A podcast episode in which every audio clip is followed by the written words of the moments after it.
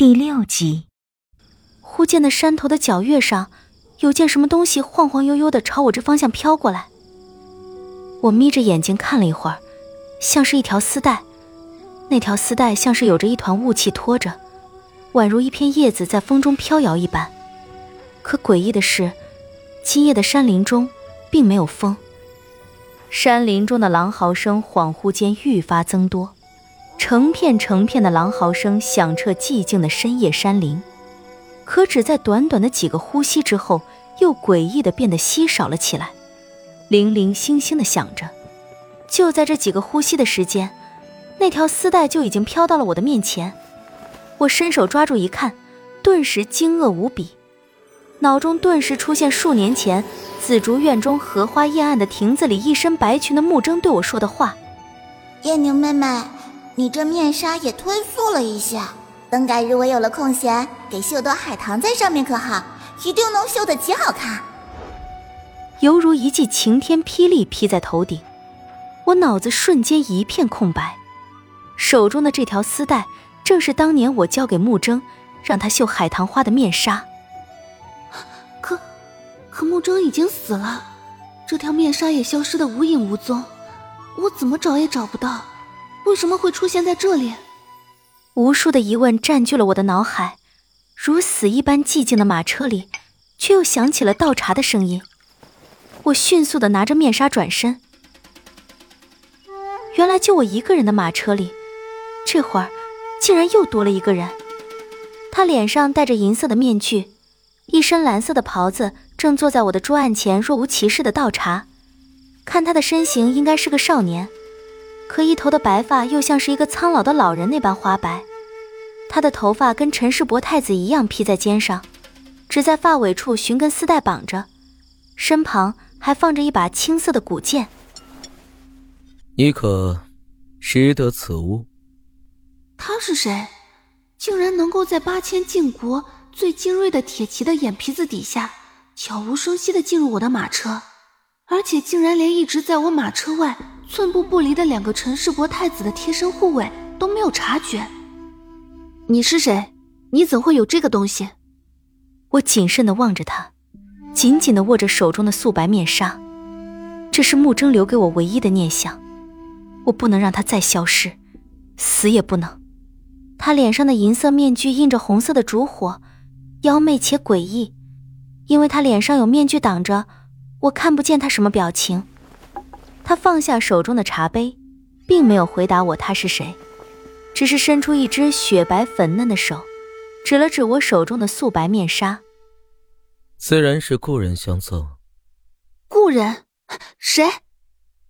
沐尘。沐，沐尘？你你说什么？这这面纱是沐尘给你的？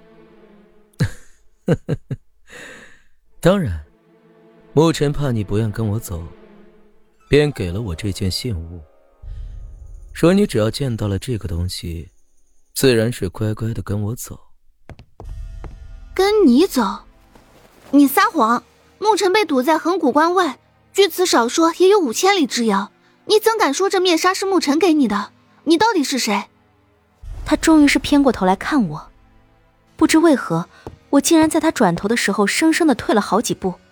重新靠回了窗棂上，很谨慎的盯着他，心里害怕到了极点。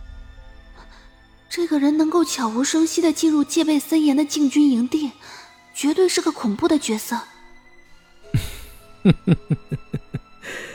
五千里怎么了？